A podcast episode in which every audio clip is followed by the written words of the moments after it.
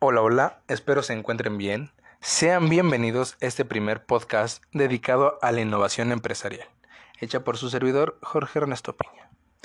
En primera, hay que entender que este podcast va a ir dirigido a estudiantes, empresarios, emprendedores, empresas o toda aquella persona que quiera aprender cosas nuevas y diferentes y sobre todo las herramientas que se pueden utilizar y cómo aplicar la innovación ya que actualmente la innovación se ha puesto de moda. ¿Cuál es el motivo? Obviamente porque todos quieren estar al día.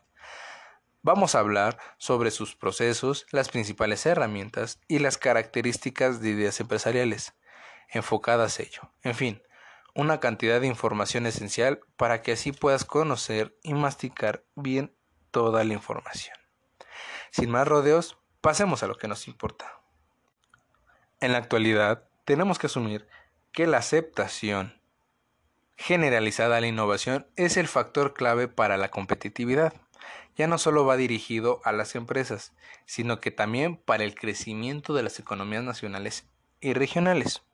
Pero, ¿qué es en sí la innovación?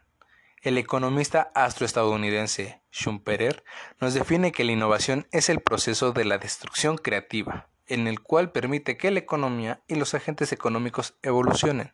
Asimismo, es la forma en que las empresas administran sus recursos a través de tiempo y desarrollan competencias que influyen en su competitividad y su capital humano.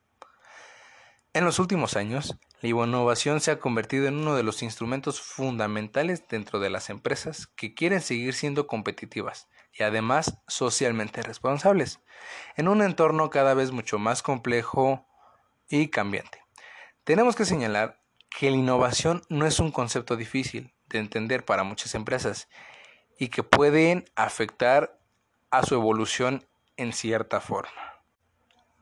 Ya que tenemos claro qué es la innovación, vamos a dar un gran claro ejemplo de ello, el cual es la empresa estadounidense Netflix. O sea, ¿quién no la conoce? Fundada por Red Hosting y Mark Randolph, ya que vinieron a cambiar la forma en la que pensamos y consumimos los contenidos audiovisuales y ha logrado llevarse 31 nominaciones a los Emmy con sus propias producciones. El principal proceso creativo a la innovación va orientado a la estrategia de crear capacidades dinámicas a, a través de integrar, reconfigurar, ganar y liberar recursos para adaptarse e incluso generar cambios en el mercado. Asimismo, las capacidades dinámicas van a ser las rutinas organizacionales y estratégicas en las cuales las empresas lograrán nuevas configuraciones de recursos tales como la incursión en los mercados, la división y la evolución. Para entrar de lleno a las herramientas de innovación, tenemos que entender qué son los métodos o técnicas que promueven la creatividad en materia de productos o servicios de una forma sistemáticamente estructurada. Las principales herramientas para la innovación son siete. La primera llamada la lluvia de ideas, brainstorming. Su función es facilitar el surgimiento de nuevas ideas sobre el tema o problema deseado. Pasamos al segundo, que es el método de las seis preguntas, las cuales son preguntas que cualquier ser humano puede contestar al otro, las cuales son ¿qué? Dónde, cuándo, cómo, por qué y quién. La tercera son los pensamientos laterales, que se enfocan en organizar los procesos de los pensamientos para buscar soluciones mediante estrategias o algoritmos no ortodoxos, o sea, pocos convencionales. La cuarta, que es el análisis morfológico, en el cual consiste en determinar la forma, clase o estrategia gramatical de cada palabra una oración.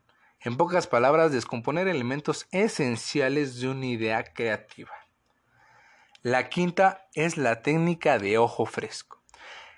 ¿Cuál es su función? Es ayudar a generar técnicas creativas, frescas, las cuales su perspectiva sea diferente y no condicionada.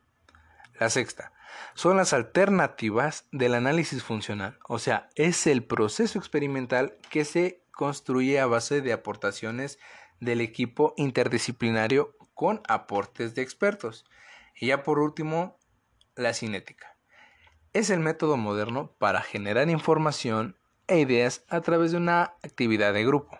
Este proceso es diseñado para estimular ideas creativas y utilizarlas para la solución de problemas. Y ya, para casi ir terminando, ¿cuáles son las características de las ideas empresariales orientadas a la innovación? Son pocas, muchos piensan que van a ser muchas, pero la respuesta son cinco características y son los planes a mediano y largo plazo, el cual van enfocados en procesos y tecnologías.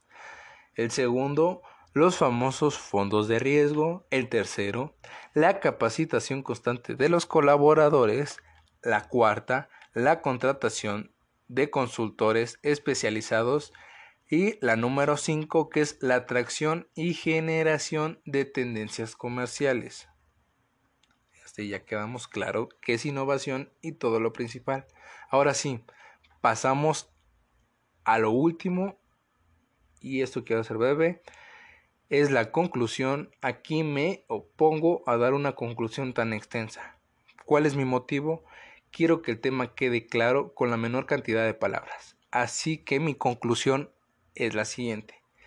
Actualmente las empresas se enfrentan a mercados globales que les presentan retos cada vez más grandes, llegando a tal grado de que lo importante es tener la similitud entre problemas de diferentes industrias y diferentes ramas de la ciencia, que se solucionaron con, ojo, soluciones también muy parecidas. Hasta aquí mi información de mi podcast. Hemos llegado al final de esto. Gracias por escucharlo.